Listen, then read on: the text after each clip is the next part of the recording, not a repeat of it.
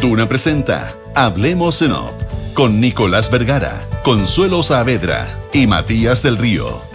Auspicio de Universidad Andrés Bello, acreditada en nivel de excelencia en todas las áreas. GTD, tecnología para simplificar tu vida. Este verano no te quedes sin auto, arrienda en mita.cl. AFP Habitat, digitaliza el área de recursos humanos con Talana. Y en Consorcio te damos el respaldo que necesitas para avanzar en todos tus proyectos.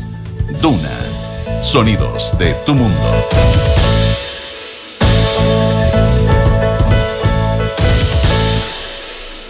Muy buenos días, ¿cómo están ustedes? Son las 8 de la mañana con 3 minutos de este día lunes 15 de enero del año 2024. Junto a Consuelo Saavedra y Matías del Río iniciamos una nueva edición de Hablemos en Off, aquí en Radio Duna. ¿Cómo están, jóvenes? Bien, pues Consuelo Ma- Nicolás, Matías, muy buenos ¿ta- días. ¿estás con alergia? ¿Te resfriaste? ¿Qué pasó? No, no, no, no. Eh, nada. Está un poquito ronco, ¿ah? Buenos días. Sí, un poquitito, pero cosas. Vengo saliendo, la semana pasada estuve un poco más resfriado. Los aires acondicionados son complejos en esta época. Pero No, no. voy a hacer pirola. ¿Cómo? ¿Cómo? ¿Cómo, ¿Cómo se dice? No sé, solo lo he leído, nunca lo he escuchado. El COVID nuevo, que ya no es tan nuevo, de noviembre. Pirola. A lo mejor lo tuve. Pi- Pyrola, maybe. A lo mejor lo tuve, no sé. Ah, no, no, no, lo- no había escuchado esa definición. Efectiva, se llama pi- pirola, así como, como, la, como la Como el apellido, Pirola. pero no es el apellido. Los que Pero no esquiaban. es el apellido. No, porque viene por Pi, viene por, por la letra Pi, que era la que tocaba, y después Ro, otra letra. Eh, ya, pero eh, les puedo contar de eso otro día. Pero, es, pero es, es preocupante. Es que hoy día estuve leyendo de cuál es el medicamento, de lo caro que es, de cuáles son los riesgos de la nueva variante, que ya no es tan nueva. Eh, les puedo hacer un completo informe eh, mañana. Lo, lo esperamos con ansias. Ok. Lo que está más complicado en Chile, Matías, tú nos puedes contar si hay mayores avances, de nuevo un fin de semana sangriento, y ahora la aparición, eh, lo que me llama la atención en la última información, en Recoleta, de un grupo de dominicanos, algo que, que eventualmente uno no tenía mucho en la, La noticia, en el radar. ¿eh? La noticia que va a haber esta semana es que el gobierno va a dar a conocer la cifra unificada de homicidios del primer semestre del 2023. Tiene un rezago, naturalmente, porque hay que, hay que procesarla, hay que juntarla y hay que hacer, hay que limpiarla también, que lo que es y que lo que no es. No, no, no, no es que sencillamente eh, aparezca un cuerpo de una persona y la podamos sumar homicidio, porque hay que hacer una investigación y determinarlo. Pero es interesante porque esto es un trabajo que, que, se, que se puso como objetivo el ministerio hacer en cuanto a, a unificar, porque cuando tú vas a, la- a las- a- a las cifras que a veces te da fiscalía eh, o que te da el gobierno, son distintas. Entonces, bueno, eh, lo que te puedo decir es que esta semana tipo jueves, y no me quisieron dar la cifra, pero tienen un pequeño problema. El problema es que de 6.5, 6.3, que era la última que había, pueden que baje. Eh, que la, la cifra que les da es un poco más baja. Estamos hablando que la última que hay es primer semestre de 2023. Ojo, estamos en 2024. Ese rezago eh, probablemente, y es uno de los zapatos chinos que está el gobierno, nada, nada tan grande tampoco, es que no tiene nada que ver, no se compadece para nada con la percepción de la gente. Solo fíjate que entre, Navidad y Año Nuevo murieron ocho personas que aparentemente son homicidios, que son homicidios. Ocho personas. Y después, en los últimos días, son a una tasa de uno y medio al día. Uno, dos, uno, dos, dos, así. Nos vamos. Entonces, eh, eh, el, el- gobierno va a mostrar la cifra que le da, la cifra unificada, hace un año, bajando. Y la percepción de la gente es descontrol total. Ahí tienen un problema. Pero se va a conocer probablemente miércoles o jueves de esta semana. ¿Mm? Eso, y, y claro, lo que ocurrió en Maipú eh, el fin de semana también tiene esas cosas eh, curiosas. No sé si ustedes estuvieron viendo, leyendo las de ustedes, bueno, ustedes no están en Chile, las declaraciones de la familia. Es una chica de 11, de 10 años De 10 años. que vive con su padre y a pito de nada de repente, no mediando una provocación, una pelea, una discusión por la parte tra- trasera del auto donde iba este padre con la niña de 10 años, siete balazos. Siete balazos, la niña le alcanzó uno en la parte torácica, por lo que estuve leyendo, y la niñita murió. Pero fíjate que la discusión a rato se centra en algo que es totalmente fuera de foco. Es que es un ajuste de cuentas, porque es lo primero que sale, ¿no es cierto? De Sí. Alguien que le disparan siete balazos, un ajuste de cuentas. Y la familia con toda justicia dice, oye, un momentito, un momentito, aquí hay una equivocación. la- este caballero no, no tiene nada que ver, el, el padre de la víctima. Aquí ven- él venía de, de- con su hija, de una, venía circulando y se equivocaron los tipos. Bueno, puede ser, y hay que ser cuidadoso porque además de que muera una hija que te acusen de estar metido en, aj- en ajustes de cuenta con bandas mafiosas, es un, do- un doble problema, ¿no es cierto? Un doble daño. Pero, ok, vamos a dejar que la investigación funcione y vamos a ver si era una equivocación, era ajuste una equivocación o no, si ese era el blanco o no. Pero que había un grupo dispuesto a matar a otro con siete balazos, sea equivocada o acertadamente según su blanco, es lo mismo, ¿o no? Para el efecto macro, para efecto general. Hay bandas que andan disparando en la calle con siete balazos a un auto en circulación. Es, es- es muy fuerte, es muy fuerte. El, porque- el mari- el marido de la mamá de, de la Ese fue el que de habló. la niñita era carabinero, ¿verdad? Ese dato no lo tenía yo hasta que lo leí, pero puede ser perfectamente. Mm. ¿Tuviste que se aprobó la se aprobó la medida que es de carabineros? ah? No, no hace falta ley, que sea, en que carabineros de Franco van a poder utilizar su arma, van a tener, y de hecho los que no tienen arma propia, por los carabineros y algunos carabineros en retiro pueden usar sus armas, pero siempre que tengan. Y que estén debidamente inscritas, Ah, por que tengan permiso a aportarla. Claro, etcétera, claro, claro. Pero pueden usar. Aquí se le va a permitir a los carabineros que no tienen, la institución les va a facilitar un arma, con lo cual tú Pero quién- amplías. Pero, o sea, puede ser, pero, pero creo que, mm, bueno, sabemos lo multidimensional, eh, evidentemente, que, es todo esto y, y las, y las muchas partes por las que hay que trabajar, ¿verdad? Em, pero creo que el aspecto disuasivo es uno importante, ¿eh? es muy importante, como la presencia de eh, la ley, por lo tanto que uno tenga la percepción de, que de que, uno no puede delinquir así como así, eh, porque cuando se trata de carabineros de Franco tú no sabes que es un carabinero. Digo, puede ser efectivo en repeler Por un asalto o algo con que se encuentre en el camino. Para detener- y para detener Pero gente. creo que es más importante ver una presencia, de manera que las personas sientan la seguridad y los delincuentes y las bandas y los narcos, ¿verdad? Em, no puedan actuar tan impunemente. Mm. Más allá de que esto pueda ser eh, el, el drama además de una, de una equivocación. Y, y ya están muriendo tanto. O sea, en diciembre murió otro, otro niño, ¿verdad? Chiquitito, cinco años o, o algo así. Eso era dentro de una casa que le, que le llegaron las balas, menores de edad en, en general ya, para que decir, creo que el Mercurio trae hoy día una, como una, como una cifra de cuántos menores de edad, seis menores de edad, dice el Mercurio de hoy, Sí. han muerto en balaceras en la región metropolitana desde diciembre. Me, me aclaran que Eso es- incluye que sean menores de 18, pero... mm, Me aclaran que sí es carabinero el padrastro de la niña muerta. Gracias por el dato. No lo. Bueno, pero así está. Y, y otro asunto que yo creo que hay que darle con un más, eh, con más insistencia es el asunto de las cárceles. La- el concepto de que la semana pasada el gobierno quiso acuñar es que la, es la diferencia de Chile con Ecuador o con Venezuela, ¿se acuerdan la cárcel de Tocorón, donde se arrancaron los, los- los capos de la mafia, qué sé yo? Bueno, eh, la diferencia es que en Chile las cárceles están bajo control del Estado. Yo podría decir sí, pero Dos cosas. Sí, pero ¿hasta cuándo? Porque, porque empieza, porque crece muy fuerte, ¿no es cierto? Crece muy fuerte la población penal, a tasa entiendo del 15 al 20% en el último año. Y sí, pero ¿a quién no lo llaman? ¿A quién no lo han llamado de una cárcel? ¿Hasta qué punto las mafias no están operando desde las cárceles y no están haciendo su negocio en las cárceles? no, Entonces, a ver, Matías, están operando desde las bueno, cárceles, claro, o pues. sea, por sea, eso. no, no, no, no, Entonces, no lo, plan- no lo ¿qué con- plantees con el tono ¿Qué de duda. control es ese si es que alguien que, que, que, que tiene una radio digamos, de 8 o 9, hay otra persona que hace un programa y dice, yo tengo el control de la radio, sí, pero de 8 o 9, no de 8 o 9 hay otro que viene. Sí, pero yo tengo el control de la radio, yo tengo la llave en la entrada, la- sí, pero, pero tú no controlas los contenidos de esa radio. Bueno, aquí tú no controlas lo que hacen los presos. ¿Están dentro de tus cárceles físicamente? Sí. ¿Los gendarmes los manejas tú? Sí. ¿Los barrotes, las llaves, los horarios, los pones tú? Sí. Pero adentro, ¿qué hacen? Lo que quieren. Hacen, siguen con sus negocios, siguen con sus extorsiones, siguen con la vida que ellos quieren, siguen con su protección. Entonces, el control, perdón que sea tan catete, el control de las cárceles en Chile de, de parte del Estado es relativo. De lo contrario, es mentirnos a nosotros mismos. Claro, no hay eh, un todavía un, un tipo como el Fito en Ecuador. Por supuesto que no lo hay. Por suerte que no lo hay. Entonces ahí hay, y que nos estemos demorando 10, 11 años en una cárcel nueva. Eso es lo que nos demoramos. La permisología no corre para esto. No podemos hacer cárceles express más grandes, segregadas para los porque ahí tenemos un tremendo problema en las cárceles. Pero parece que si uno habla de esto le dicen que es Bukele. Porque lo único que le interesa son las cárceles. No, no, no, no es lo único. Pero es multifactorial, como dices tú, pues, Consuelo. Sí, y, y sabemos que hay, eh, sabemos que hay. Tú, tú planteabas algo súper simple, como son las llamadas, eh, la- las llamadas de. de, la más visible. Ah, de claro.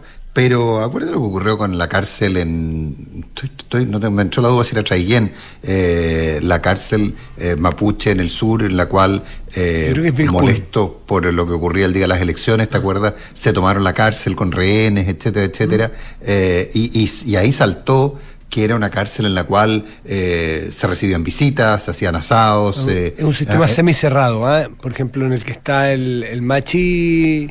El- sí, no, pero el entiendo Machi que, no era la, Celestino eh, entiendo que no era la cárcel de- del, del Machi Celestino Córdoba, pero, pero, pero, pero en el fondo también hay, en Ercilla, perdón, eh, entiendo que también hay, hay, hay todo tipo de, de- de- de- de regímenes distintos dentro de las propias, de las propias cárceles y, y los riesgos de corrupción están. Y tú, Matías, no te olvides, ¿te acuerdas cuando nos mostraban esas imágenes pues. espantosas de los sistemas extorsivos en ¿Cómo las lo voy a cárceles? olvidar? Torturas. torturas en las cárceles. Entonces, a ver, eh, eh, ¿el Estado controla las cárceles?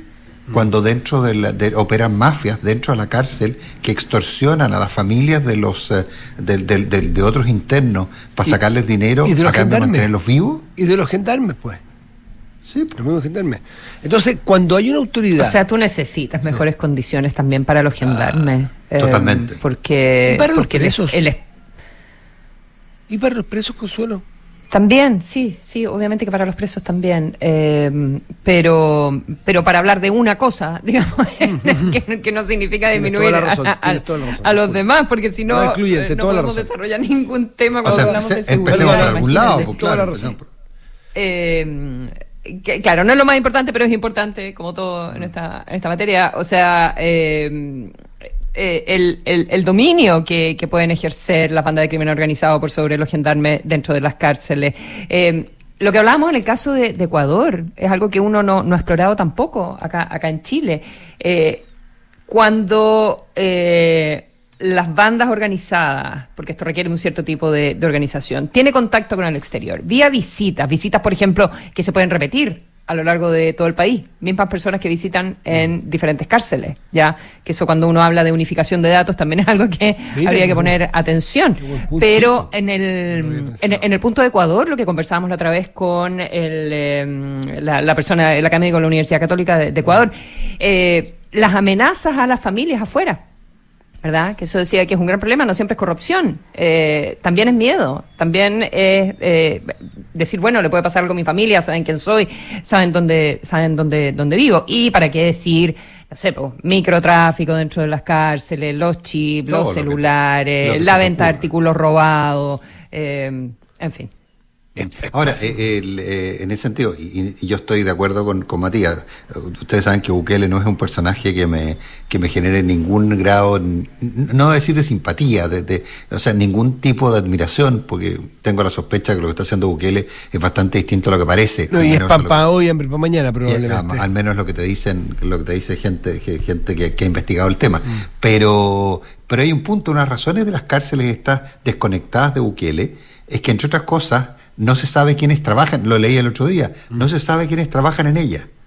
Claro. Hay rotación permanente de los, de los cuidadores para evitar justamente el riesgo de que... Quizás en las- Chile es así también, desconocemos tanto el mundo de gendarmería, yo- podríamos, no, podríamos invitar al Chile es director más de difícil. gendarmería. Yo, yo- no, nosotros conversamos con, con, con un, con un eh, era un- había sido dirigente gremial sí, de la Asociación de Funcionarios de de la acción de Gendarmería. funcionarios y no, no, no, no, no es así, de hecho la gente vive cerca, eh, eh, los Ya. conocen, eh, no, no, no, no, no, no, no es así, no es así. El, eh, Gendarmería además es una institución militarizada pero con derecho a huelga, por llamarlo de alguna manera, o sea, es bastante particular lo que ocurre dentro, dentro de Gendarmería eh, y por lo tanto, y no sé si están tan, tan preparados en todos los casos.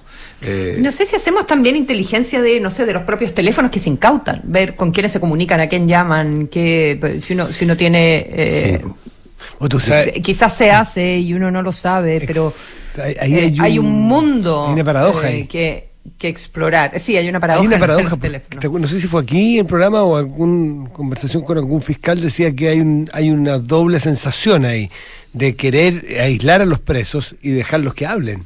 El dejarlos que hablen te dan 7 millones de pistas hacia el exterior por dónde está circulando la droga y te permite hacer inteligencia. Pero claro, eh, pero se entiende la paradoja, ¿no es cierto? Se entiende Oye, el eh, a propósito de la droga, la, la mención que hizo Patricia Bullrich sobre Sí, mm, sobre Chile. la droga que viene desde Chile, que viene en paso desde Chile, pero La mayor cantidad de droga que entra a Argentina entra por Chile. Eso lo dice la ministra de Seguridad Argentina, con quien todavía no tiene contactos con el gobierno chileno hasta ayer, que yo conversé con el subsecretario de Prevención del Delito, se lo pregunté, y me dice que lo había leído, pero que no, no han tenido contacto. Este es re importante que aquí empiece la diferencia ideológica. Estas, lo que ha demostrado la última semana es que estas son redes continentales, y son redes que se mueven con mucha frecuencia y tienen muchos muchos, eh, muchas sucursales, ni siquiera contacto con las del otro país, son la misma en el otro país. Claro, el- leí Andrés, Andrés Malamud que, que sostenía que, que finalmente el sueño de las multilatinas lo estaban consiguiendo, lo estaban consiguiendo las mafias, digamos, eh, que estaban en todas partes. Eh, las empresas multilatinas. Lo habíamos, lo venimos diciendo nosotros hace un buen rato, ¿ah? ese, ese riesgo que hoy día tenemos una verdadera trans- transnacional del, del delito eh, y que no reconoce fronteras. Entonces, eh, y que era cuando se planteaba, ¿te acuerdas? La semana pasada uno decía, bueno, pero ¿por qué esta lógica de Ecuador, de mandarle tropas, etcétera? Bueno, porque básicamente lo que aquí, si, si aquí multilateralmente, tipo OEA, no se organiza algo y no se plantea el tema, no vamos a llegar a ninguna parte porque son, es una multinacional del delito, mucho más organizada. Y ojo, ¿ah? es una multinacional, no es que haya multilatinas, básicamente hay un origen bien, bien claro respecto a, la- a las mafias eh, centroamericanas, a las mafias colombianas, que son las que se han ido instalando en otros lugares. Entonces, yo creo que es algo... Dieron la noticia que en Tarapacá el 50% de los de los internos de las cárceles son extranjeros. El 50%. Eso es una bomba de tiempo para propuestas de todo tipo. ¿No es cierto? Eh, to- to- cada elemento que uno toca, uno dice, uy, duele, como el doctor, duele aquí, sí duele, duele aquí, sí duele, duele acá, también duele. Cada punto de nosotros que tocamos de este cuerpo, adolorido y complicado, duele. Cárceles, migración, marginalidad, en fin, segregación barrial, to- todos los problemas empiezan a ser una crisis económica con poco crecimiento, con inflación, que siempre es un caldo de cultivo, eh, en fin, con desempleos complicados, todo duele.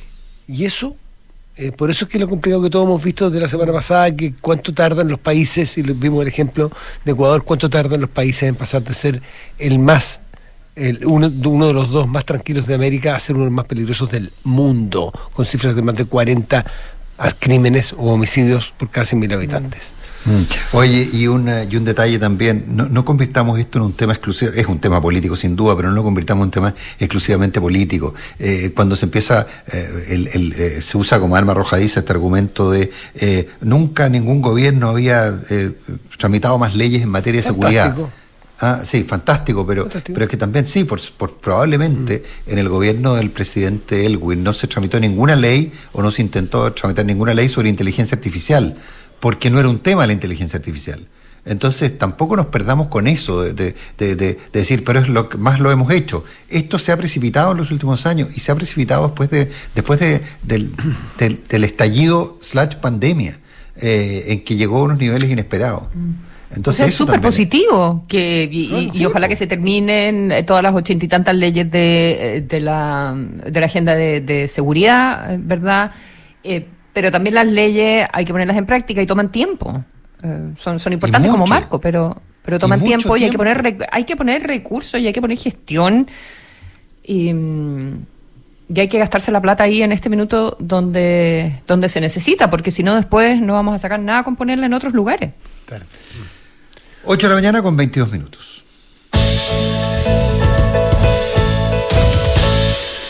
Oye, entiendo que en un rato vamos a conversar con, eh, vamos a conversar con un, con, con- tenemos un invitado en materia provisional, pero una mención muy rápida a lo, a la, a la situación actual. El gobierno se allanó un 3-3. La pregunta que subyace, lo conversábamos más temprano con la Mariana Marusich en Duna en Punto con Rodrigo Álvarez, es eh, ¿qué 2-2? Eh, perdón, ¿qué 3-3?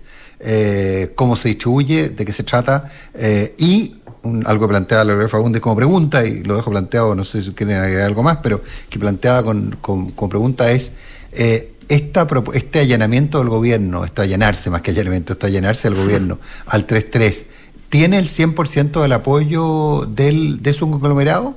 Eh, hay- la, la Gloria decía, no dudo de la disciplina del Partido Comunista, eh, pero sí dudo de la disciplina de algunos en el Frente Amplio que planteaban que esto tiene que ser 6 total.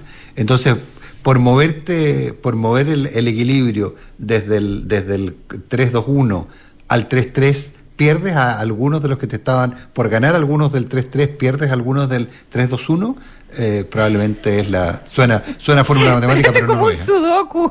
Suena, claro, suena fórmula matemática, pero no lo es. A mí me suena la formación de un equipo de fútbol, qué básico soy. Pero, Sí, claro. pero ¿qué le voy a hacer? Pero, Ah, me parecía chiste. estaba buscando, estaba buscando en mi confusión de, de números y estuve escuchando los, los infiltrados también con, con el Nico, pero eh, 3-3 era lo de eh, Rodrigo Valdés también, de, de la reforma de... no, era de- 2-2, de- porque era 4. Porque era cuatro, claro. Era 4, era Era 2-2. cuatro. Pero era el mismo principio, claro. Sí, pero, pero eran 2-2 administrados por, administrados eventualmente por, o sea, no, es que, eh, no, era, era bien distinto, no, era bien distinto, era bien distinto. Era bien distinto, porque eran, eran a cuentas individuales, pero eran administradas por, no eran nocionales, eran, y eran, pero eran administradas por un ente. Lo que fracasó en esa reforma fue la constitución del ente, porque no tuvo los votos de la izquierda, El básicamente ente, no- de tuvo las votos, no tuvo los votos del Frente Amplio, porque se requería una reforma constitucional, no estaban los votos para la reforma constitucional, porque el Frente Amplio se opuso, porque era legitimar el modelo FP, eh, porque no se discutía sobre el stock. Y, y- no solo sobre el stock, sino que sobre el 10%. El 10%, el 10% de cotización normal lo seguían cobrando la FP, el 4% iba a, a este ente. Eh, pero del, el propio Frente Amplio se opuso porque era eh, una manera de legitimar el modelo de la FP. Eh, volviendo, digamos, al tema más de fondo hoy día, que es la discusión sobre, sobre si, que, por qué la desaparición de la AFP van a mejorar las pensiones, una pregunta que, que mucha gente ha intentado formular sin mayor, eh, sin mayor éxito. Pero, pero eso es, no, no, es, es distinta porque era 4-4. Era dos, era, perdón, era 2-2. ¿Y Después, Piñera era 2-2 también? Piñera en ¿O Piñera era 3-3? 4, 4 100% de capitalización individual, después lo subió a 6 con 3 y 3, pero 3 que iban a las cuentas individuales en la AFP y otro 3 que era, era que tenía un componente solidario, era ninguna ha sido igual. La creatividad siempre ha aparecido en todos los, en todos los proyectos. Ok. 8, 8 de la mañana, 25 minutos. Oye, yo a pesar de que estoy en Estados Unidos, no sé nada de lo que está pasando con las elecciones Oye, americanas. pero y noche. además tú estás en Florida, donde está Ron DeSantis, el gobernador. Claro. Que Estoy, no, completamente a- perdido. Estoy completamente Yo ¿Al pensé que había, Donald Trump? que había Le ido pido a todo tipo de disculpas, meetings. pero- Yo pensé que te había de- desplegado el fin de semana. Bueno, nada No, de no, meeting no. porque está todo concentrado en Iowa. En Iowa, ya. claro. En Iowa, el, Donde- el, el. Hoy día parte, ya parte la carrera eh, oficialmente del proceso de primaria, parte solo con los republicanos, ¿ah?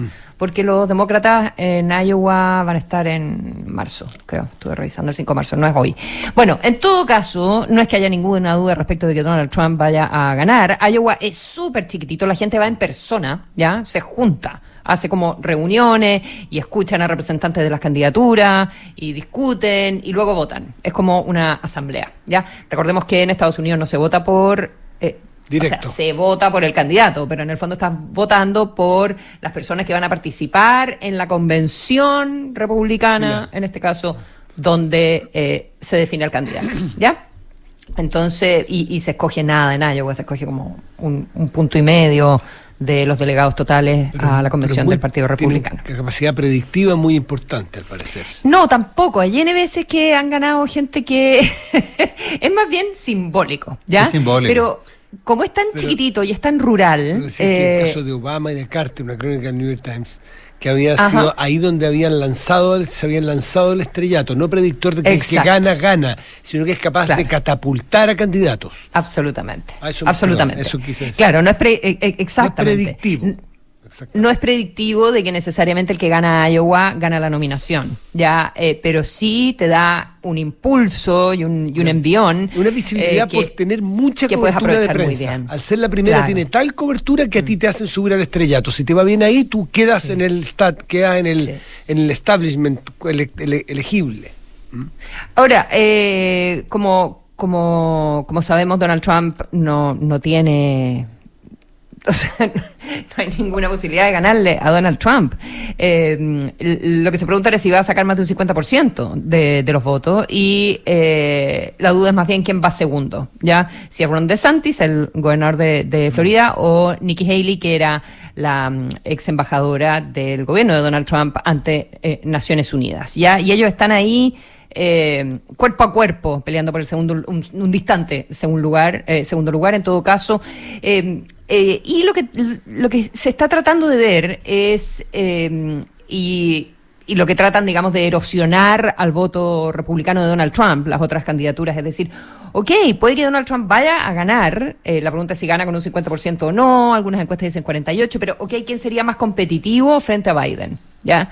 Entonces, ¿cuál es el voto que realmente deberán hacer los republicanos? ¿Un voto estratégico o, eh, o votar nuevamente por Trump, además con todos los problemas legales que tiene, eh, etcétera, etcétera? Es un caso difícil de hacer.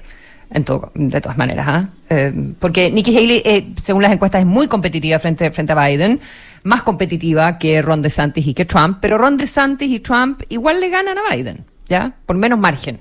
Em, así que eh, eso, con un frío de los mil demonios, eh, no sé, menos, el, país daba, eh, no sé cuál, cuál pero una, temperatura, 29 grados bajo cero. 29 grados bajo cero. bueno, ayer en Florida hacía frío, tengo que decir. Una característica de Iowa y de estos caucus es que tú dices, tú dices, ¿va a ganar Trump hoy día? Sí, va a ganar. Es más, las encuestas le dan más de 30 puntos de ventaja, no se sabe si a Nikki Haley o a DeSantis, pero que va a ganar, va a ganar. Pero lo interesante es que Trump no ganó este caucus el 2016. No lo ganó y lo que habla y sigue sin gustarle a los republicanos de Iowa. Pero se dan cuenta y esto revelaría, revelaría el poder que tiene Trump en el partido y lo incontrarrestable que es su poderío político en el Partido Republicano. Es decir, los republicanos siguen sin gustarles, ya no ha ganado allí, pero ahora va a ganar porque saben que con él pueden ganar y él es en la carta de triunfo. Entonces, mm. habla de cómo se ha tomado completo el partido y tiene un poder absolutamente que cualquier otro lo hace o lo convierte mm. en una sombra de él, de Donald Trump. Mm. Eso, ese es otro, otro elemento relevante porque recordemos esto, como dijiste tú recién, es solo el Partido Republicano mm. Sí. Em, como, es un, como es un estado eh, agrícola, em, estuve escuchando el fin de semana un, un, podcast donde eh, entrevistaban a republicanos que, que Em, que estaban haciendo campaña o cómo se convencían unos a otros, que obviamente estaban los duros pro-Trump, los otros que tenían más dudas, eh, ¿verdad? Em, otros que nunca votarían por Trump por ningún motivo a pesar de ser republicanos, y, em, y conversaban mucho, como eran agricultores, eh, sobre cuáles habían sido los efectos de las eh, políticas de proteccionistas, digamos, durante el gobierno de Donald Trump donde por una parte eh, beneficiaba en teoría a los agricultores, ¿verdad? Porque protegía sus productos, eh, pero em, por otra parte había encarecido los fertilizantes, había encarecido la maquinaria, todo lo que había que importar en, en toda la guerra comercial con China. Eh, entonces era, era, bien interesante ver cómo mm, no necesariamente, o sea, tú quieres proteger, en el caso de Trump, a un, sector eh, productivo, pero lo haces con eh, políticas que pueden terminar eh, perjudicando, ¿verdad? Encareciendo otros productos que esos mismos agricultores, en este caso, necesitan, como las maquinarias o, o todos los fertilizantes. Y, no solo eso, también menor calidad, menor acceso a tecnología. Eh, ¿Te acuerdas que eso se, discutió mucho en su minuto? Se, planteaba como el, lado B de esta maravilla que para algunos era eh, Trump y sus políticas proteccionistas. Eh, son las 8 de la mañana con 32 minutos. Hablamos en off, en Radio Duna.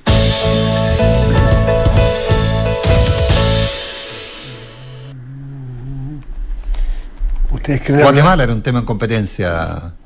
Sí, sí. Eh, bueno, después de una, de una compleja de un complejo periodo en que el presidente Bernardo Arevalo eh, había ganado las elecciones, logra asumir la presidencia de ese país y por qué nos interesa. No sin esfuerzo. No sin esfuerzo, con, no, no, con no, con pocas dificultades, pero una de las cosas que ha puesto el foco aquí en Chile es que el presidente de la República viajó hasta, hasta Guatemala eh, y estuvo en la estuvo en la, en la asunción al mando, cuando recibió la banda presidencial y juró como presidente. Eso es lo que te, es lo que te puedo decir. Ah, ok. Lo vi en la pauta y no... no. Sí. Oye, en, en, tema, en tema de política internacional yo creo que algunos de estos días deberíamos eh, comentar la posición de Chile respecto al tema de Israel, al tema de la investigación que se lleva en la Corte Penal Internacional, eh, porque no, no, son pocas las críticas respecto al, al, a lo que se, a cómo se ha planteado y al rol activo que se le establece a Chile, y sobre todo tratar de entender un poco cuáles son los... Eh, ¿Cuáles son los verdaderos caminos para eso? Es probablemente una pregunta que hay que formularse. 8 de la mañana con 35 minutos. Vamos porque tenemos. Vamos, vamos. Tú marcas ese ritmo, Matías. Si eres fanático de toda la mística del sur de nuestro país, viaja en tu vehículo de Mita Renta Cara a destinos como Valdivia, Osorno, Castro, Puerto Montt, Coyhai, que elige tu destino con Mita Renta Cara. Los amigos de GTD nuevamente nos sorprenden. GTD es distribuidor Starlink autorizado. Así, la mayor cobertura de fibra óptica se une con la mejor conexión satelital para brindar la más alta continuidad operacional a las empresas. En GTD hacen que la tecnología simplifique tu vida. Desde la app Talana revisa solicitudes y gestiona la información de tu equipo fácilmente desde un solo lugar. Talana, tecnología humana. Cuenta más de Banco Consorcio es la cuenta vista que te paga un 8,75% de interés anual por el saldo de tu cuenta. No hay otra igual. Solicita 100% online en consorcio.cl. Universidad Andrés Bello acredita internacionalmente por cinco años su hospital de simulación clínica. Un paso más para certificar con estándares globales la formación que entrega a sus estudiantes. ¿En qué piensas cuando piensas en tu futuro? Tus sueños están más cerca si te cambias a Habitat, porque aquí el futuro lo escribes tú. AFB Habitat, más de 40 años juntos, haciendo crecer tus ahorros. Y me aclaran un punto que el presidente Boric no alcanzó a estar en el juramento, que el juramento fue, el juramento técnicamente fue muy al sí, pues se volvió antes. Claro, porque me cuentan aquí los que estuvieron al detalle de esa noticia anoche o tarde, ayer, que obstaculizaron durante todo el día el juramento de lo que es, se, prevé una presidencia difícil desde su elección en adelante hasta su ascensión al mando ha sido difícil, así que ahí va a haber un punto. ¿ah? Por Dios que me gustan los cambios de mando en Chile. Ah, a, mí la, alternancia en el poder me gusta mucho, en las municipalidades y en los, y en los países. Esa es más difícil. Vamos y volvemos. La prestigiosa agencia Society for Simulation in Healthcare de Estados Unidos resolvió acreditar al Hospital de Simulación de Universidad Andrés Bello por un periodo de cinco años en sus tres sedes de Santiago, Viña del Mar y Concepción. Una acreditación que valida la calidad formativa de UNAP en sus hospitales simulados, ofreciendo una práctica clínica segura que complementa y fortalece el aprendizaje de los profesionales de la salud que marcarán el mañana. Universidad Andrés Bello, acreditada en nivel de excelencia en todas las áreas. ¿Quieres ganar plata solo por tener una cuenta Visa? Contrata tu cuenta más de Banco Consorcio 100% online y gana un 8,75% de interés anual solo por tener saldo en ella. Son tus sueños y esto se trata de ti. En Consorcio tienes tu banco, tu seguro, todo lo que necesitas para que tu vida sea más simple. Solicita tu cuenta más en consorcio.cl. Tasa de interés anual calculada en base a tasa de política monetaria del Banco Central más 0,5% al 19 del 12 del 2023. Infórmese sobre las comisiones asociadas a la cuenta más. Otorgamiento sujeto a evaluación comercial. Infórmese sobre el límite de garantía estatal de los depósitos en su banco o en cmfchile.com somos GTD y sabemos que cada empresa, sin importar su tamaño, tiene múltiples necesidades. Por eso, diseñamos soluciones que se adapten a sus desafíos y, por sobre todo, que nos permitan poner nuestra tecnología al servicio de cada una de sus metas. En GTD, creemos en las empresas y las acompañamos día a día, porque en el camino hacia el éxito vamos juntos. GTD, hacemos que la tecnología simplifique tu vida.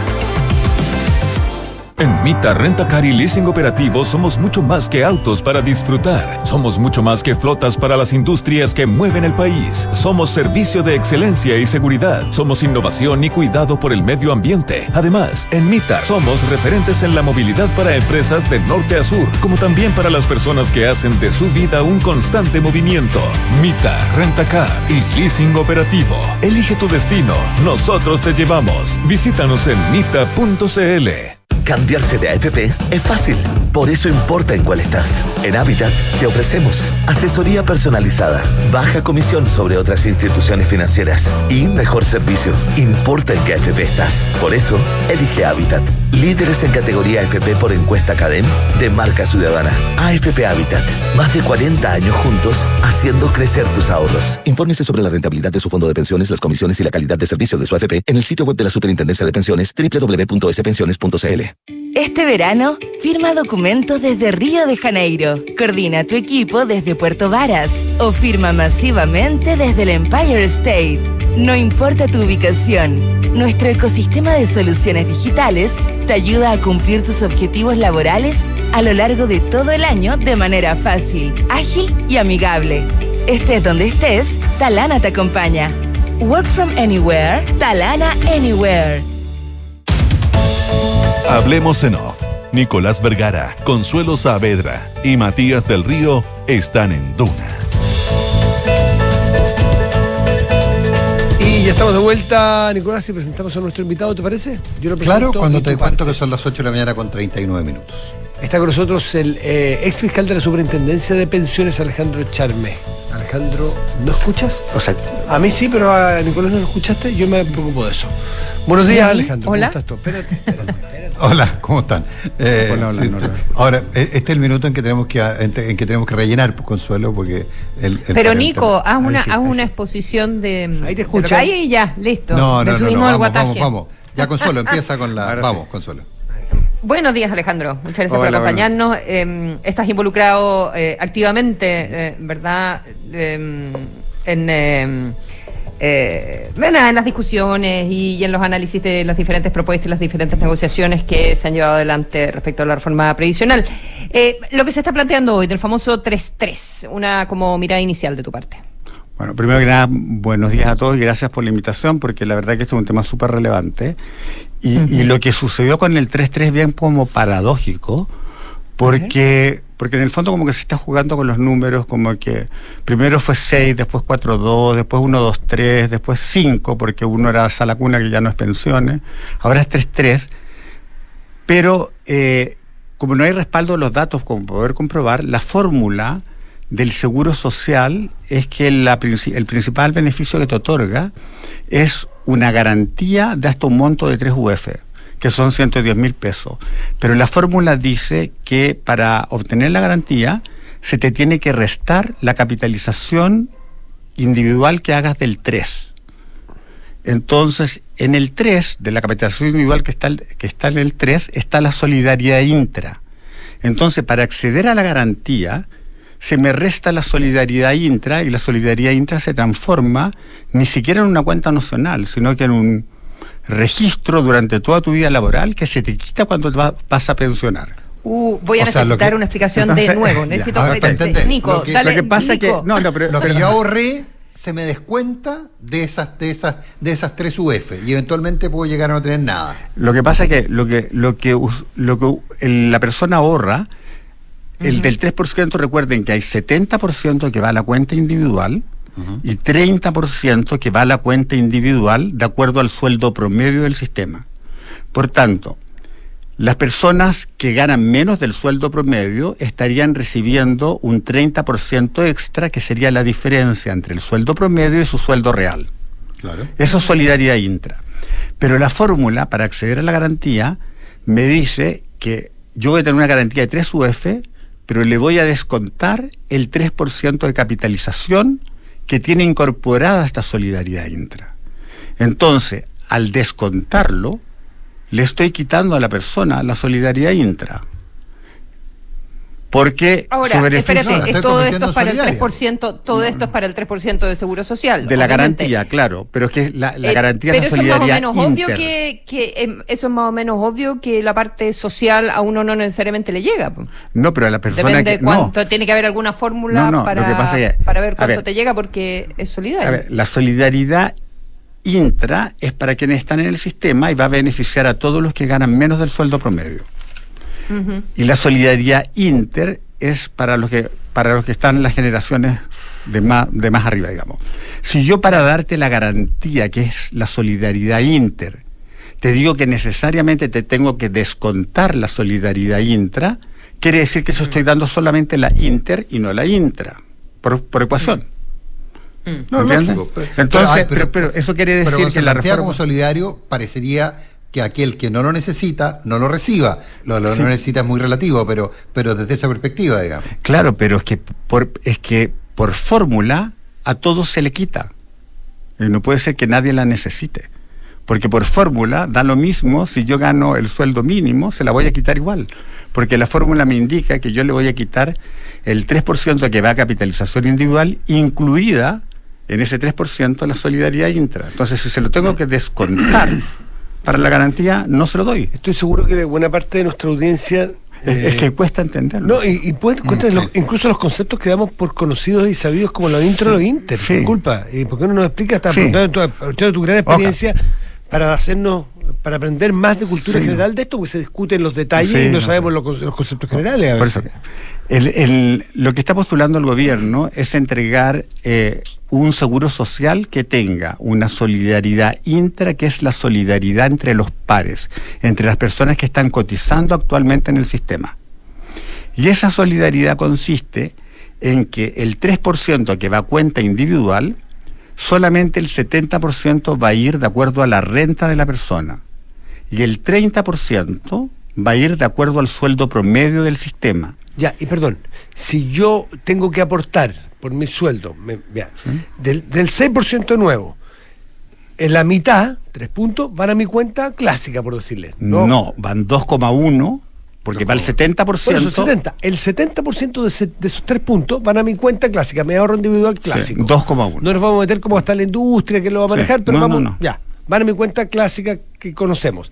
El 70%. El otro 30% tengo que aportarlo con los otros que están cotizando. Sí, que es 0,9. Sí, ya. Y ese 0,9 se aporta, la base de cálculo es el sueldo promedio del sistema, que es un- 1.200.000 hoy en día. es un- Entonces, eso quiere decir que todos los que ganan más de 1.200.000 solidarizan para todos los que ganan menos de 1.200.000. Y se le ponen las cuentas de los otros. y se le pone las cuentas, a todos se les pone lo que equivale al sueldo promedio. Perfecto, Ok. Pero ese es el 3%. Sí, es el 3% de capitalización individual, individual. con solidaridad O sea, intra. con solidaridad, no es completamente de No. capitalización individual y eso es lo O sea, primero que uno tiene que o sea, entender. es capitalización individual, pero para los que ganan más del sueldo promedio no es su 100% de cotización, sino que es un 70% y para, lo, y, y- y para los Y otros va, lo va subiendo. Ya, eso es solidaridad intra. Ahora, el otro beneficio que tiene el, Seguro Social es una garantía. Yo le garantizo a todas las personas que su pensión no va, va a subir en 110 mil pesos en 3 UF, pero a esas 110 mil pesos, por la ecuación de cálculo, le tengo que quitar lo que usted va a recibir como pensión autofinanciada por el 3%. Entonces, si yo a las 3 UF le quito la capitalización del 3% que, que contiene la solidaridad intra, quiere decir que a la persona le estoy quitando la solidaridad intra a los que la recibieron. Porque no se las voy a pagar, porque le estoy diciendo que se, se saca para poder pagarle la garantía. ¿Entienden? Si yo tengo... No, a mí esa parte no, Pero, verdad, no. no, no. A ver, si, si yo digo, si yo digo, hay que ser más hagamos ya, pensado que 100 tú para pesos. ya, Pero yo- quiero ya, entenderlo. Ya, por eso no. Ya, Sí, yo digo, es que, es que es complejo, mira. La gente Tú tienes autos y casas por eso, entenderlo. Por, por ejemplo, vamos. Las perso- si yo tengo 100 pesos de cotización, 70 van a ir en cuenta y 30 van a ir a esa solidaridad. Pero esos 100 van a estar en capitalización individual, los 100. Sí, sí. Mías o de otros. Sí. Sí. Ahora, para la solidaridad inter, que es la que yo le doy a la generación Que ya está que- jubilada. Que ya, que ya está pensionada, que después vamos a hacer un alcance acá, pero que ya está pensionada, esa solidaridad, para yo darle esa garantía, mire señor, yo le garantizo a usted tres UF, pero a esas tres UF yo le voy a descontar todo lo que usted capitalizó. Eso no se lo voy a dar. Entonces, me descuentan el 70 más el 30% que coticé yo mismo como sueldo real, más para aquellas personas que recibieron la solidaridad intra, el 30% que recibieron entre la diferencia del sueldo El promedio sueldo y lo que ganaban claro, ellos. Entonces, si descuento todo eso, le estoy descontando la solidaridad ¿Y intra. por qué se les descuenta? Ah, no, Para- Para dárselos para a los pobres de hoy. Es que Para dárselo a los pensionados pobres de hoy. para dárselo a los pensionados pobres de hoy. Pero ¿cuál es el problema? Que mejorar las pensiones de los pensionados de hoy es una política pública de mejora de pensiones de personas que ya ejercieron su derecho a pensión. Y mejorar el, probablemente no cotizaron o cotizaron muy Claro, poco. y mejorar la reforma y hacer una reforma de pensiones es mejorar las pensiones de los futuros pensionados. Entonces, con este 3-3 que pasó, que como yo quito la solidaridad intra todos, o sea, no hay distinción, no hay solidaridad intra y me quedo solamente con la garantía. O sea, el principal beneficio del Seguro Social es una garantía de 3 UF en que me descuentan el 3% de capitalización individual. Ahora, si yo aplico eso como la rentabilidad de la capitalización individual es más rentable que la UF, digamos, o sea, al final, quien tiene 3%, las personas del sistema que tienen el sueldo de la mediana, o sea, el 50% de la, de la población del sistema, para que la gente entienda, la mediana es el individuo del medio, dentro de 100 es el número 50, todos ellos van a tener una pensión autofinanciada por el 3% superior a las 3 UF. Por tanto, todos ellos no van a recibir la garantía. Entonces, estamos teniendo un seguro social que va a recibir menos del 50%, que por estructura nadie va a recibir las 3 UF salvo los pensionados actuales que no pertenecen al sistema. Entonces al final esto se transformó en una política pública de aumento de, los, de las pensiones actuales. Y yo digo, es como caer en la propia trampa, porque como esta reforma no hemos podido ver datos, se han pedido, los centros de estudio han pedido durante un año los datos y no se han exhibido. No hemos podido ver tasas de reemplazo. El- el estudio de las tasas de reemplazo se prometió hace tiempo y todavía no se ve.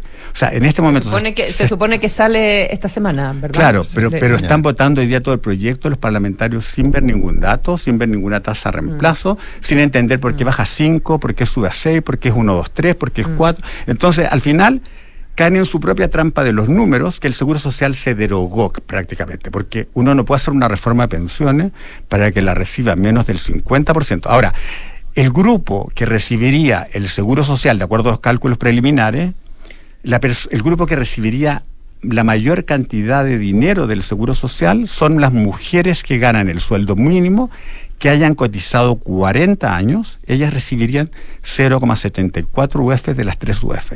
Entonces, al final tú dices... Por eso es casi un conjunto vacío, mujeres. claro. sí. Mujeres con ese nivel de renta, Claro. con 40 años de cotización, eso es un conjunto vacío. Por eso, pero, pero en lo teórico, cuando uno tiene que hacer los cálculos, ¿quién recibiría estas tres UF? Yo creo que por jugar con los números 3, 3, 2, 4, 2, se olvidaron de la fórmula y la fórmula no dio resultado. Estamos con Alejandro Charme, ex fiscal de la Superintendencia de. Pensiones. Alejandro, el subsecretario el fin de semana en una entrevista habló de que las pensiones iban a mejorar un 15%. ¿Lo Las actuales y las futuras. Las ac- sí. Las actuales de las personas ya pensionadas, que se les daría este, estos recursos, y las futuras con las capitalizaciones Claro, lo, que pasa individuales. es que, lo que pasa es que las futuras dependen cuántos años, cuántos años, en cuántos años se jubilen, pero, pero en el fondo, a, la- a las actuales, ¿cómo se llega a un número como ese? Yo, yo, yo no sé cómo lo calculó, puede que, puede que esté, no quiero cuestionar el número, pero es efectivo que los pensionados actuales van a recibir 3 UF, cualquiera sea el número de años que hayan cotizado.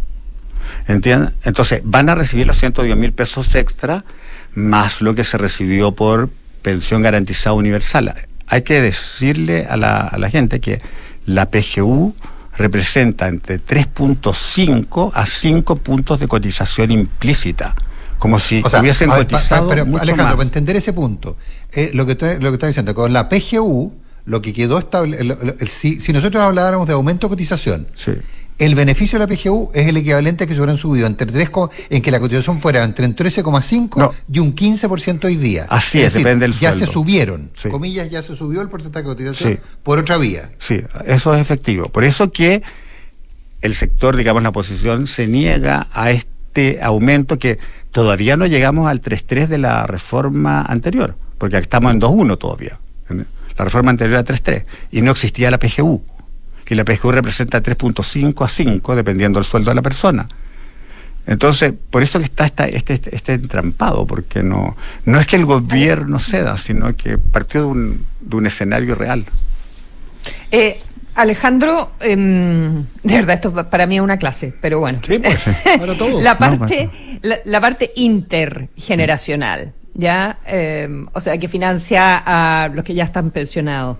¿Esa es del 3% del, de la segunda parte? De Esa, los, o sea, el de los 3%, seis puntos? sí, el 3% que de la cotización, que cuando hablan de 3.3 sería este fondo integrado de pensiones, que sería un fondo colectivo, que eh, lo administraría una empresa, un, un- un organismo estatal, un gestor del, del fondo, pero él lo licitaría a, a, A privados. eh, Como el a privados.